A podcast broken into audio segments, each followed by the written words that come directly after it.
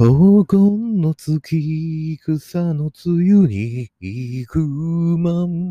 のぼり、唯一に来る夜のローで、打たれる君の夢に咲く、またと、どうもガス屋です。クレイジーアグリージャパン始まります。えー、冒頭の歌はですね、今日ガス屋が、えー、平沢進さんのロタティオンを、えー、畑の移動中、軽トラで大合唱してたらですね、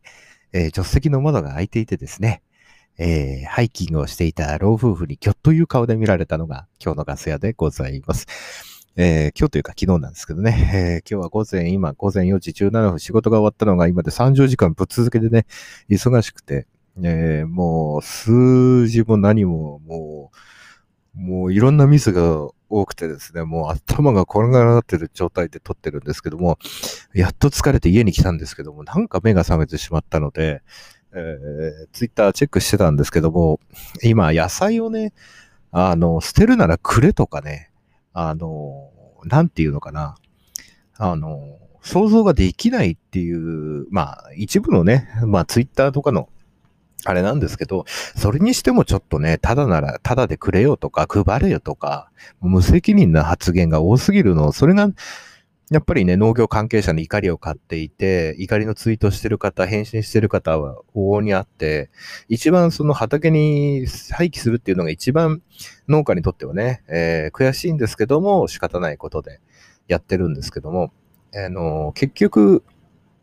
100%の消費者の需要、需要を満たすためには、供給が100%では、す、べ、てマッチングするというのは、現実的にコスト的に不可能なんですね。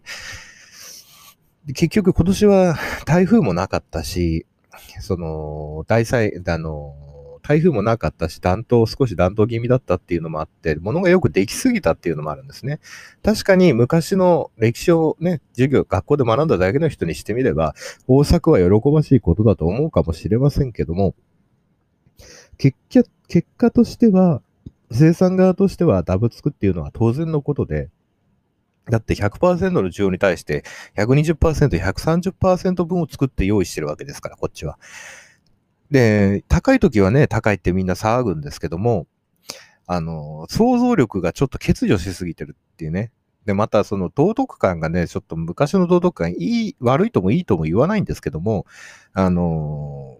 ね、食べられない国の人もいるんだからとか、そういう想像力が働くんだったら、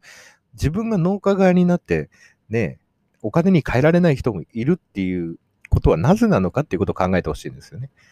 だスーパーでもダブついてる、市場でもダブついてるって言ったら、まあ、捨てるしかない。でも農家はそういうことは嫌ですけど、慣れてるとは慣れてるので、農家はそれを潰して他の仕事に行きたいわけなんですよね。ま、もしくは次の作付けをその畑でしたいから、一番早いのは廃棄することなんですよ。なぜかっていうと、収穫にする時間を、とか人件費をかけないで次の作業に移った方が一番、あの、経費がかからないっていうのを知ってるからですね。出荷するとか、もう誰かに無料で配るって言っても収穫という作業をしなきゃいけないわけなんです。大根にしても一本一本取らなければいけないし、だから、そういうところを皆さんには少し考えてもらいたいなっていうのは考えています。あの、お米に関しても、需要とか調整は、国はこれ国策で需要、需給調整をして値段を維持してますけども、一応、あの、多めにできた分は買い取ってですね、一応備蓄っていうことになってるんですけども、お米に関してもそうです。だから極端に、その、フードロスを減らそうとすると、1992年かな ?94 年かちょっと忘れてしまったんですけども、だいぶ強作になって、お米が足りなくて緊急輸入っていうことになるわけです。だ結局、でも、あの時点では供給は、実は皆さんの需要を満たすぐらいは作っていたんですけども、供給が結局、その強作でダメになった。ただし、一部ではお米は手に入る状態ではあったんですけども、出ししぶりとか売りしぶりも一部あったので、そういうことになるんです。だから供給は100%に対して、値段、供給側としては、供給側としては需要100%に対して80%ぐらいに抑えて、あのー、こちらのね、いいねでね、買い取ってもらうのが一番の理想なんですけどもね。でもそういうわけにいかないので、やっぱり資本主義の中でね、競争しながらも、品質や価格やで、そういうところで需要と供給がマッチして、採算の取れるところで落ち着いているんですけどね。まあ、一時期採算の取れない値段になっていったとしても、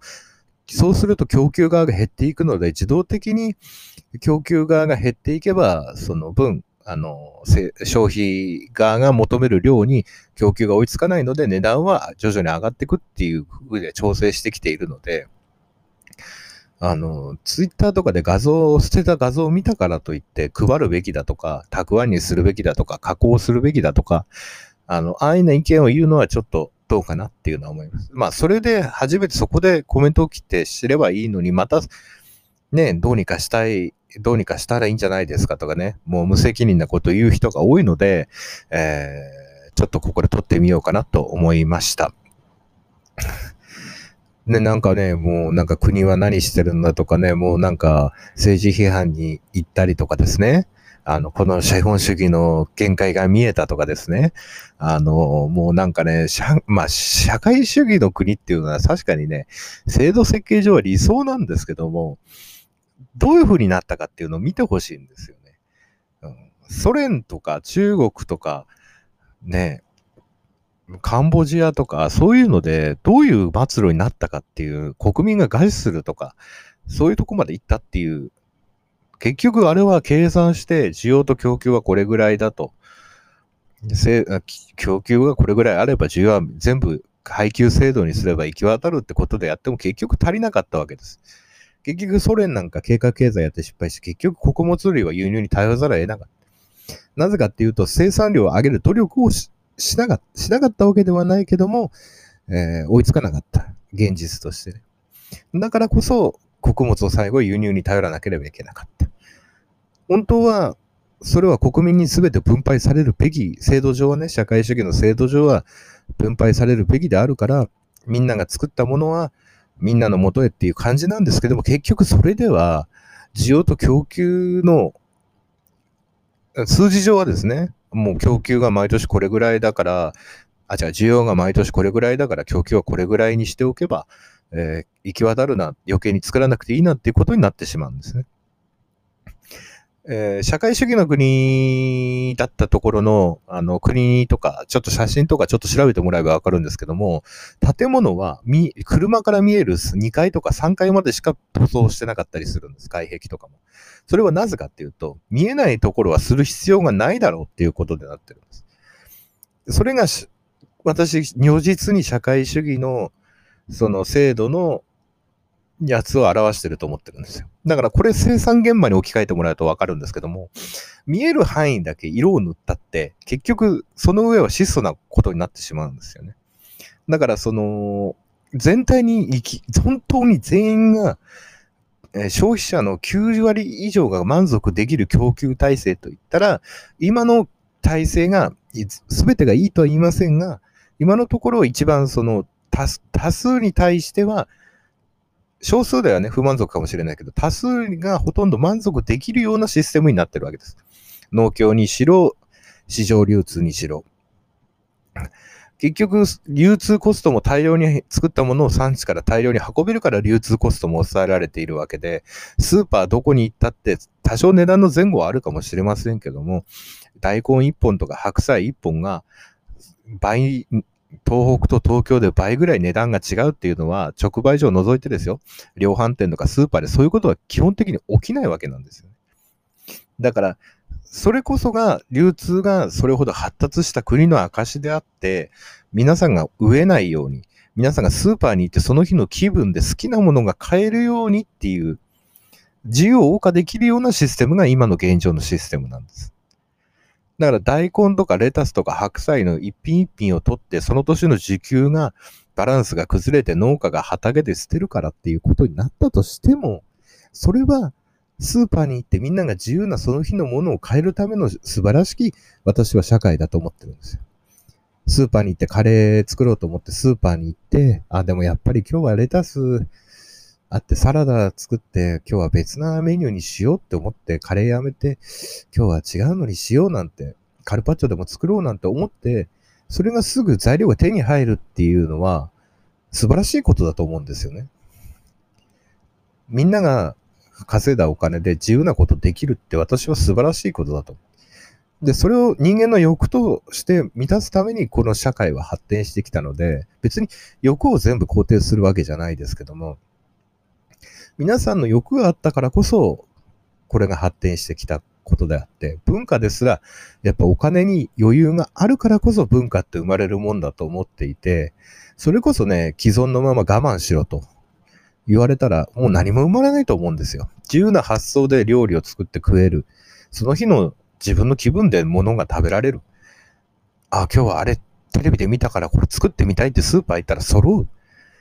毎日生鮮品が届くっていうのは、これが維持できてるシステムっていうのは、本当に素晴らしいことだと思うんですよね。それが嫌だっていうなら別に思想的に私は否定する気はないんですけども、私はこのな、これは、これに満足しちゃいけないとは思うんですけども、農家側も技術とか流通とか中間業者だって流通とかコールドチェーンとかの確率とか量販店の店側だって毎日のポスデータを見てえー、ここら辺に住んでいる消費者はどういうの好みかって言って、発注を管理しているので、そういうことのマッチングがあって初めてスーパーの売り先であなたが自由な発想で買えるんだという前提のもとに考えてもらいたい。だから安易に既存の流通を否定するっていうことがどういうことなのかっていうところまで想像力を膨らませてほしいと思うんですけども、もうまあ、中国の昔の偉人さんが言ったようにですね、あのー、バカには正論を言っても通じないっていうのは本当のことであって、あのー、バカに、あのー あの、バカって私その言うことじゃなくて、本当にあの、中国のね、先人たちがいろいろ言ってるのが、その、王様がね、あの、家臣の言うこと聞かないで滅びた国はいっぱいあるんだけども、正論を言っても通じないと。だから、もし農家側で不満に思っているなら正論ぶつけても通じない相手なんだから他のことを考えなきゃいけないっていうのが先人たちの知恵であって。だから、正論を解いても通じないんであるなら他の方法で、えー、動かしていかなきゃいけないっていうのはあ感じるところではありますね。もう本当にこんなの毎年起こることで、本当に捨てられてたらもったいないフードロスだとか始まってしまうので、何かそこを考えないといけないですよね。うん。まあ、それを利用して売るっていうのも手ですけどね。で、客観的に見れば、客観的に見れば作付けした時点で暴落リスクは農家ある程度承知してます。でもし、もし寒波が早く来ていたら、もし台風がもっと来ていたら、ね、皆さんの食卓はどうなってたでしょう？多分、野菜は高騰したとかニュースになって、野菜高い、野菜高いってなってるかもしれませんけども、でも、今年はたまたまそれがなかった。でも我々は天候をいつも相手にしている業種、農業というのはね、業種なので、そこは、そこはある程度それを見越して作らなきゃいけないっていうところがあるんですね。それは皆様の生活を支えるため。まあ、それが消費者の方嫌だと言うんであればしょうがないんですよね。もう本当にカレー作りたいけども、ここもうなんかスーパー行ってもカレーの材料揃わないな、じゃあできるものでやらなきゃいけないなっていうんであれば本当にいいんですけども、どんどんどんどん縮小していきますよね。本当にそんなで満足できるなら本当に日本の農業はお米と少しの野菜とか作っていればいいだけであって、本当に社会主義のようにね、いいのかもしれない。毎日パンじゃなくパン配給でもいいかもしれないです。そうすれば本当に配給になれば皆さん本当にね、消費者の皆さんは、消費者じゃないですね、その時点では。あの、もう、その時点でどういう社会になるかっていうこと分かりますよね。食事すら満足に選べないんですよ。毎日配給を待つんですよ。これが理想とするロスのない社会じゃないですか。ただ現実としてそれはうまくいかなかった。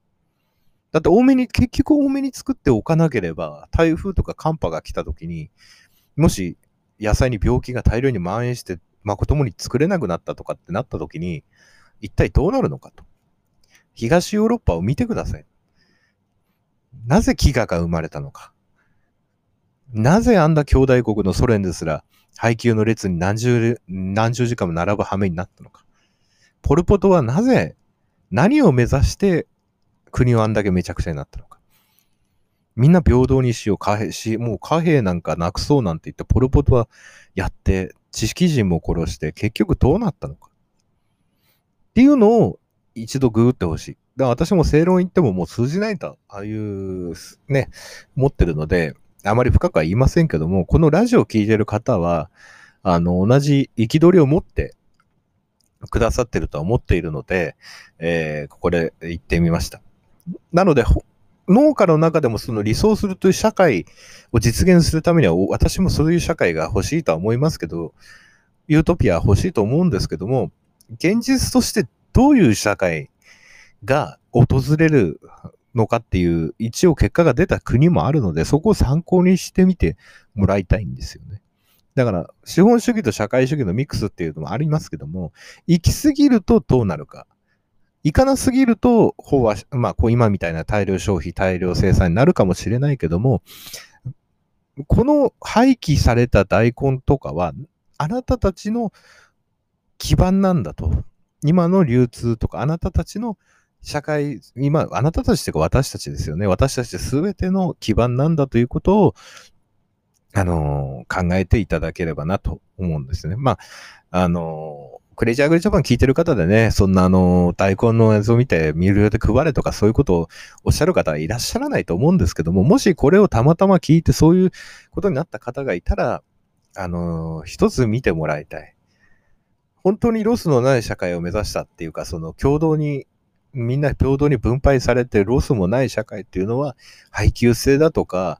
本当にそういう風になってしまう社会で本当にいいのかなっていうの考えてもらいたい。そこまでできれば想像力を働かされる人がこのポッドキャストを聞いてくださってると信じているので、私は、えそういうところを発信していきたいと思います。まあ、あとね、あの、いろんなしがらみでね、そういうこと言えない、まあ、これをうまく利用する人もいるんでね、あの、私もね、どんどんそういうのは利用して、これも一つのマーケティングだと思うので、例えば自分の経営してた農園でそういうのをロスだっていう時に、例えば捨てる予定だったところを移して買ってくださいって言って売りさびてしまうのも一つのマーケティングだと思うんですよね。どうせゼロになるんだ。ゼロというかマイナスになるんだったら、訴えかけて売るのは私正義だと思うんですよね。従業員とか自分の生活を支えるための。責任はその背景を考えられない消費者なので、だから、結局、テレビショッピングを見てても、その商品の背景でこれがなんで安いのかとか、ドン・キホーテでなんでブランド物の時計だとか、これが安く手に入ってるのかって背景まで考えないので、だから、そこら辺は、その、正論では動かさず、あのーまあ、結局、賢い人が分かってない人に解くときに正論ではどうしてもその人たちは動かないので別な手を考えなければいけないって考えたときに結局その人たちを満足させるんであればそれでもそういう売り方も OK だと思うんですよ。SNS で訴えかけて、ああ、じゃあこの大根、私も同じように大根捨ててるんですよ。じゃあ皆さん買ってくださいよ送料とかも出せないんで私お願いしますよって言って売ってしまうのもありだと思うんですよね。それはそれで競争社会なので。だから、そういうところを、その一つ考えてみて、あの、本当に自由な日本っていうのは本当自由なので、そういうこと OK だと。ただ道徳感、そういう道徳感を商売に使ってもいいし、そこに怒ってもいいし、この根底からその流れを変えたいっていう人もいると思うし、別にそのフードロスを商売にしてもいいと思うし。うん、だけど、一方的にタダで配れだとか、そういう無責任なことを言うのだけは、あのー、少し考えてもらいたいなと思います。えー、と、なんだかんだで一人で喋って19分ぐらい喋ってしまったんですけども、えー、ここで終わるとね、えー、よく短いとか言われるんですよね。あの、農作業中に聞くにはちょっとね、まあ、私も自分でポッドキャスト聞いててあまり短い番組だとあれだなと思うので、あと何か喋ることあったかなああ、だめだ、もう6時から仕事でもうあと1時間ちょっとしたら家出なきゃいけないんで、いやもう頭がもう狂いそうですよ、本当に。えーっと、うん、明日竹切り行かなきゃいけないかな。うーん。そうですね。何の話をしようかな。あ、あと昨日ですね、あの、YouTube の方でライブ配信をしまして、えー、消防団の方で、あの、よく Twitter とかでね、あと YouTube チャンネルがあってて、消防団員天狗さんをお呼びして、あと、愛知県の KY さんをお呼びしてね、えー、撮ったので、そちらの方を見てもらいたいと思うんですけども、やはり消防団私も対談しちゃったんですけども、やはりね、えー、ツイッターの反応とか見てても、やっぱり同じような体験とか、あの、私の地域でもあるよっていうメッセージとか、コメントや、ね、リツイートしてくださる方いらっしゃるので、あの、やっぱり、えー、消防団に関しては、やっぱり総務省さん、総務大臣さん、ちょっと消防団員確保したいんだったら、ちょっと報酬の面とかそういうのじゃなくて、逆に報酬を増やすと今のままだと、あの、既存の段の予算が増えて、余計改革が遅れる可能性があるから、うん、やっぱりその精神的なものっていうか、その団員のパーソナリティ、プライベートを守るようなあ制度づくりが今必要なのかなと。移住者も増えてくることでもあるし、え過疎も増えてくることでもあるし、やっぱりそこら辺は考えていかないと、うん、やっぱ報酬を単純に増やしただけでは、うん、既存の悪い分断がさらに声太るだけなので、やはりそういうところを絞っていくっていうか、そういうのが存在できないようにするのが一番いいのかなっていうのは考えるところでありますね。えー、意外とね、やっぱりあのー、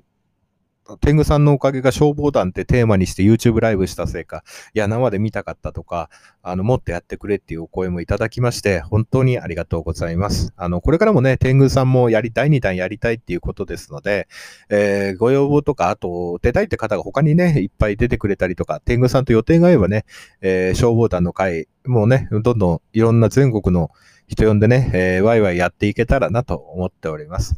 あの、SNS なんでどんどん行っちゃっていいと思うんですよね。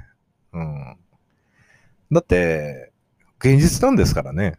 あの、恥を言うなとか、これね、YouTube やって1日目で言われましたよ。そんな恥を言うなと言われました、地元の人に。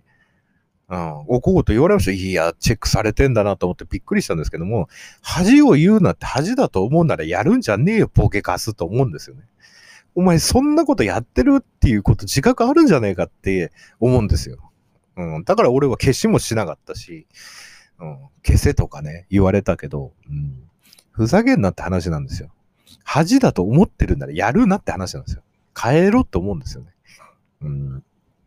発信されたくないことをやってること自体が問題なんですよね。うん。なんでそこに気づかないのかなっていうのがね、思うんですよ。私もそれを、あの、消防団に入ってた時は、あの、ぶっちゃけね、あの、楽しんでた方楽しんでたとこもありましたよ。あの、悪の面をね、うん、闇の部分で楽しんでたとこありましたけど、でも、結局はやっぱり嫌になっちゃうんですよ。うん。染まりきらないんです、やっぱり。今の若い人は特にです。最初から染まる前に拒否しますよ。明らかに悪いことしてるんだ。悪いことっていうか、まあ、道徳に反すること。うん。とか、うん。まあ、悪しき慣例というやつですよね。もう戦後50年、60年、70年と続いてきたことなんでしょうけども、もう、そういう文化はなくしましょう。うん。もう令和になったんですから、平成も終わったんですから、そういうことをやめて、もう少しずつ変えていくしかないと思います。うん、まあちょっと口が悪くなってしまったのがもう全然寝てないからもうね、何、出すかわからないんで今日の配信は申し訳ないんですけども、とりあえずね、30分を目標にやっていきたいと思うので、あと5分で30分になるので、えー、一人一人で喋っていきたいと思います。えー、深夜のハイテンションでお送りしたしております。一人でとうとうと喋っていくつもりなんですけども、えー、っと、あとは今日ね、あの、なんか、あの、セブンイレブンの駐車場の脇の畑の方を、あの、私借りてる畑あるんですけど、あの、セブンイレブンのフェンスがですね、なんかね、あの、なくなってましてですね、あの、駐車場から車が突っ込んで、あの、フェンスが俺の畑の方にぶっ飛んでましてですね、あの、盛大に、あの、プリウスミサイルが、あの、あの、セブンイレブンの駐車場のフェンスから、あの、あ、フェンスを突き飛ばして、私の畑にフェンスを突き刺しておりまして、とても楽しい状況でございましてですね。いや、あの、あそれで私の睡眠時間がね、さらに削れて、今の時間までなっちゃったって、まあいろいろあるんですけどね。あの、仕事が間に合ってないとか、うん、本当に、うん、誰もやらないような仕事を引き受けてしまったから、本当に、本当に市場のやつら、本当の、ダメなんだよね、本当に、本当に。うん。いやいやいや、こんな暗い話ばっかりしてるとね、暗いよなんて言われちゃうんで、明るい話をしていかないとと思うんですけどもね、とりあえずね、一人で喋るだけね、これね、早送りとかしてないですからね、無編集でこのまま上げますからね、今午前4時41分ですけども、多分このまま上げるんでね、あ午前5時か6、5時台にはね、多分寝る直、寝れるかな？ダメだ。寝たらダメだ。もう畑に行く直前に上げて、そのまま、ゴーイングウォーインウェイで行きますのでね、えー、もうしばらくお付き合いいただければと思います。えー、っとね、群馬ちゃんにはね、スタンダップコメディはやるなとよく言われてるんですけどね、あのーやっぱりね、こう一人でね、こういろいろ喋ってみるのもね、本当に頭の整理にはちょうどよくて、こういうね、寝てないハイテンションの時はね、夢を見れないから頭の中で記憶の整理ができない。記憶の整理ができないとどうなるかっていうと、結局頭の中の記憶の容量が結局パソコンと一緒で上書きができない状態になるから、頭の中でいろんな記憶がぐるぐるぐるぐる回って、自分の中で何を考えているのか、さて何を考えているのか全然わからない。本当精神病のようになってしまって、えっ、ー、と、一人でブツブツ独り言喋ってるようなことになってしまうと思うんですけどもね。あの、軽トラでなんかね、今日大声で歌っていたのもね、そういうこともあって、とりあえず眠らないようにっていうか、自分、眠らないようにっていうか、眠気の先に来たハイテンションですよね。あの、カタルシスとまではいかないんですけども、ハイテンションのハイテンションで畑の畑の間で飛び回ってて、えー、っと、チェーンソーは前の畑に忘れてきてしまう、セブンイレブンのフェンスは畑に飛んでくる、あの、対応に追われる、寝る時間はない、市場から追加発注が来る、えー、集金は来る、お金は振り込む、残高はない、えー、どうしようどうしようと悩んで、市場に集金をお願いして、でも、ま、年末だからもう少し待たないとダメだと始まって、えー、すごい30時間が過ぎていきますけども、このままやって、まあ、午前中少し仕事して少し寝れるから、多分35時間前ぐらいには眠れるのかなとは思ってるんですけどもね。えー、思ってるんですけども、なかなかなかなか、うん。本当に、クレイジーアグリジャパンはね、こういう番組もたまにはやってみないととは思うんですけども、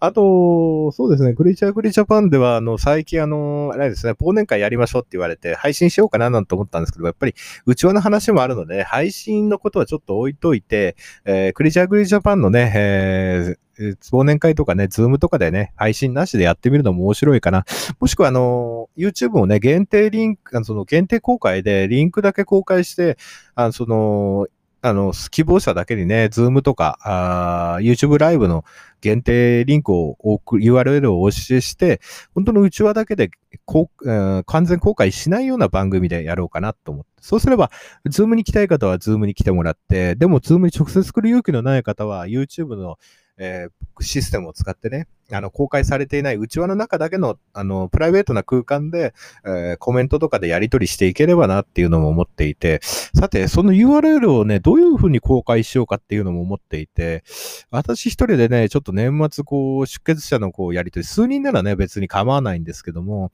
あの、いつもクレイジーアグルジャパンに協力していただいている方には、グループ LINE があるので、簡単に送れるんですが、うん、どうしようかな。LINE アカウントとか、うん、だと不特定多数に発信してるのと変わらなくなってしまうから、うーん、などうしようかな。お布施してもらった方の返信言われでも、お金もらって、なんか参加券売るっていうのもなんか大変恐縮なんで、そういうことも、ちょっとしづらいなと思いつつも、うーん、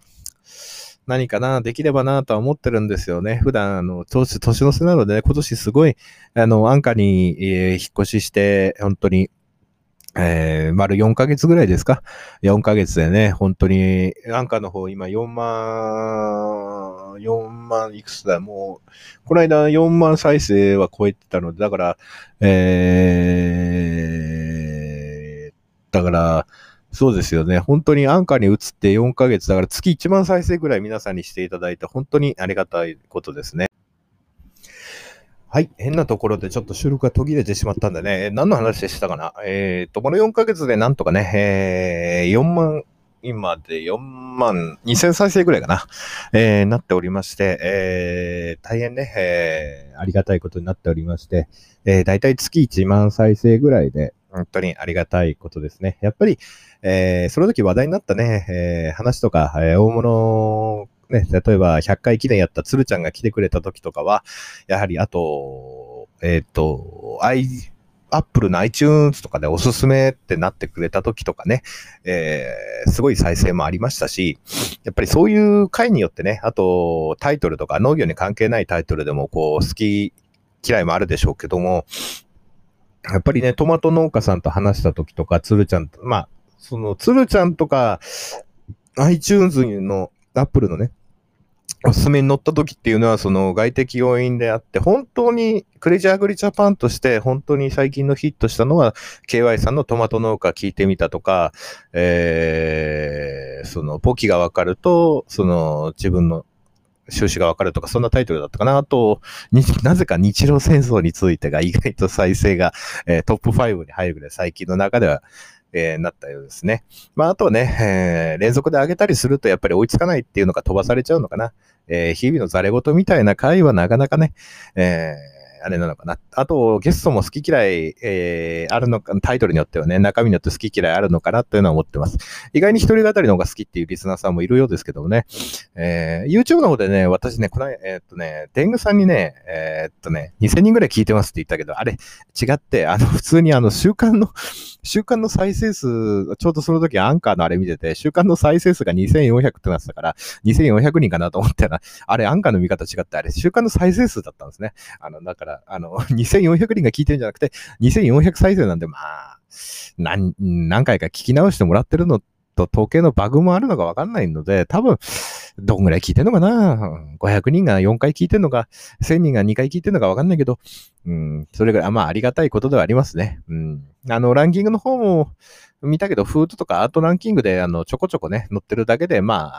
あ、ね、あとは、あの、総合ランキングの方で、農家の種さんみたいにね、総合ランキングの方は載ってないから、やっぱり番組としては大したことないとは思ってるんでね、えーこれからもね、えー大したことない番組を皆さん、なんとか聞いてもらえると助かります。えーっと、いろいろとね、あのーなんていうのかな、あのー結構ね、新潟の伊藤さんって方、この間出てもらったんですけど、新潟のリスナーさんでね、えー現場でね、新潟だった時に話した時も思ったんですけども、やっぱりその、発信して、こう、仲間の共感得られたっていうのは、本当に私がポッドキャストやってて、本当に得た報酬というか収穫であって、本当に困った時にね、お互いにこういうことを言い合えたりとか、助けてくれたりとか、本当にこんな私でもね、本当に支えてくださってる皆さんがいたので、なんとか期待に応えてね、行きたいと思っており次第でございます。いや、本当に、えークレイジーアグリジャパンを応援してくださって誠にありがとうございます。えー、本当に、まあでもね、さっきの30分でなんかアンカーの収録システムが切れるようになってたのか知らないけども、なんかね、途中で切れちゃって、今収録し直すときに考えてみたんだけど、本当に、うん、最初ね、あのー、4日関係の仲間の人たちにお願いして始めさせてもらって、ね、最初一人で始める勇気もなかったから、えー、金子さんとかヒロポンさんとかね、うん、来てもらったんだけど、本当に人と人とって何かわからないもので、でも農業者の若手っていうのはまだまだ、なんていうのかな、その、意外に、意外にまだまだ、なんていうのかな、エンターテインメントのところし、だから、いい状態ではあると思うんですよね。作業をしながら何かエンターテインメント。まあ、ながら作業っていうか、何かしながら、二宮金次郎状態ですよね。二宮尊徳。うん、薪を担ぎながら本を読むみたいな感じ。だから、ポッドキャストが今時の二宮尊徳に一番、日本人ってながらっていうのが好きだったのかもしれないですよね。二宮尊徳だって、ね、薪をこうやってる間本を読んでっていうのは、まあ、本当かどうかわかりませんけども、ポッドキャストならね、両手、Bluetooth 使えば両手塞がなくても、ね、耳で聞きながら、まあ昔でいう作業場でずっとラジオ大音量に流すと一緒なのかもしれませんけども、ある程度集中してね、できるっていうのもあるので、えー、そういう方にね、えー、このクレイジーアグリジャパンがちょっとお耳汚しかもしれませんけども、えー、皆様のひとときを共に過ごせることを本当にありがたいと思っております。えー、本当に毎回で欠かさず聞いてくださる一定層の方も統計に現れてますので、えー、名前はね、一人一人出てこないのが残念ですけども、本当はね、一人一人のお礼を言って回りたいんですけども、えー、何かの時にね、皆様に本当にお返しできたらなっていうのが思っております。本当に私の間違ってる考えか、え、哲学かわからないんですけども、本当にいいかもしれません。えー、っと、先日見た YouTube 動画でね、面白い話があったので、えー、残った時間で話せるだけ話してみたいと思います。えー、YouTube でね、え、っと、何の日、チャンネルかちょっと忘れちゃったけど、アダム・スミスの話がやってて、アダム・スミスってまあ経済のあの大先生、まあみんな経済学学べばね、教本になるような元の理論をやったんですけども、あの、なんで今学校教育がダメかっていうことをアダム・スミスを使ってその YouTube チャンネルの方話されてたんですけども、今は補助金がついてみんなが確実的な授業を受けられてるから、教師とかはその独自の理論とかじゃなくて上から来たものをそのまま教えるだけで報酬がもらえるから、ああ、いいと。ただし、古代は国は別に学校、ギリシャとかは、あの、特に教師とかそういうの学校とか指定とか教育を指定しなかったから、教師は教師は自分が雇われるために話を聞いてもらえるようにいろんな学説や面白い話や、えー、わかりやすい話し方を勉強して、えー、消費者、消費者というか学生、消費者である学生側はそれを面白いなと思ったのを選ぶ。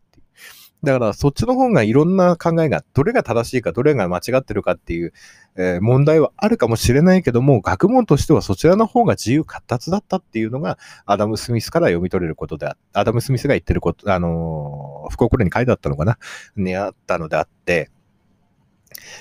んだから学校の勉強が全てではない。だから、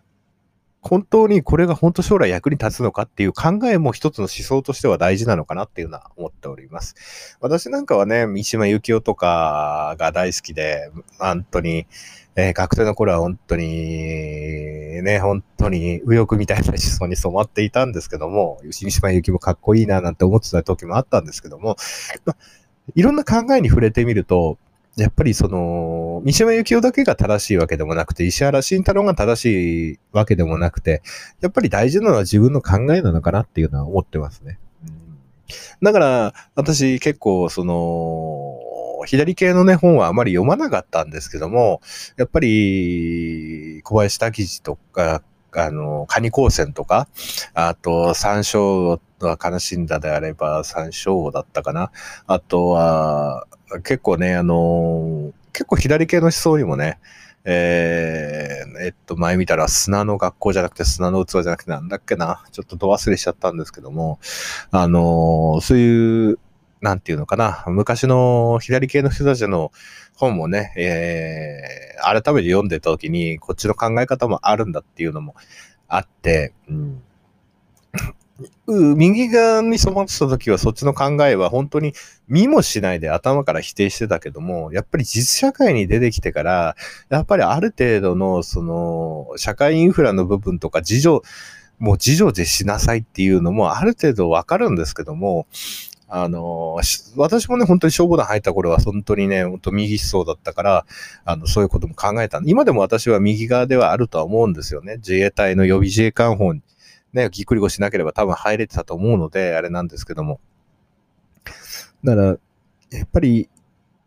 いろんなことを知らずして批判しちゃいけないなとは思うんですけどもね、自分では気をつけているんですけども、やっぱり自分でもやっぱり攻撃的になっちゃうのが人間なんでね、攻撃的になってしまうんですけども、やっぱり人間として平等で、少しね、あのー、同じ仕事をしてるなら同じ賃金で、えー、植物が、食物があるんだったらみんなで平等で分配っていうのが本当は理想なんですけども、やっぱりアドム・スミスなんか読んでしまったりとか、あの、シカゴ学派の、あの、昔かじったね、経済学とかのそっちの方を見ちゃうと、やっぱりソ連の失敗っていうのはでかかったなっていうのは思うと、うーん、やっぱりまだ私は資本主義の、やっぱりちょっとこ、ファシストまではいかないけども、うん、やっぱり国体維持の方で、うん、なっちゃうのかな。やっぱり私はやっぱりグローバリストにはなれないなっていうのは思ってるところなんですよね。うん。やっぱり日本人っていう三島由紀夫の言葉じゃないけど、本当に私日本人っていう殻をやっぱ抜けきれないのかなっていうのは思いますね。うん。よく海外にガス予算は出た方がいいっていうみ、ねあの、会社のよく経営者の方に言われるんですけども、うん、な、監視みたいな、監視の言葉を、監視の言葉を借りれば、鳥が水の中にいたら溺れるだけだから、周りの交友関係も全ての状況も変えて鳥が飛べるような状況にステージをチェンジしろっていうのも確かにわかるんですけども、うん、やっぱり、うん、そこがやっぱり私が殻を拭いされないところで甘さでもあって弱さでもあるのかもしれないですけどね。まあ、ね、いつかね、羽ばたける時が来ることを信じて、えー、ステージチェンジをか、ステージチェンジっていうかフィールドのチェンジですよね。でもなかなかフィールドのチェンジっちゃ、やっぱり私はそこまでの人間なのかもしれません。えー、っと、これで都合40分ぐらいにはなったんだと思いますので、ただいま午前5時1分をお送りいたします。それでは皆様、今日も寒いですので、でも今日は冬至ですからね、明日からはもう日が伸びてきますから。では、そういうことで、今日も一日ご安全に。それでは、see you next time. I hope、uh, you are あーちょっと英語出てこないな。Be careful today, uh, your walker. あーなんて言おうとしたか忘れちゃった。もうダメだ、眠い。眠いけど、竹切り行ってきます。それじゃあ皆様、see you next time. Goodbye.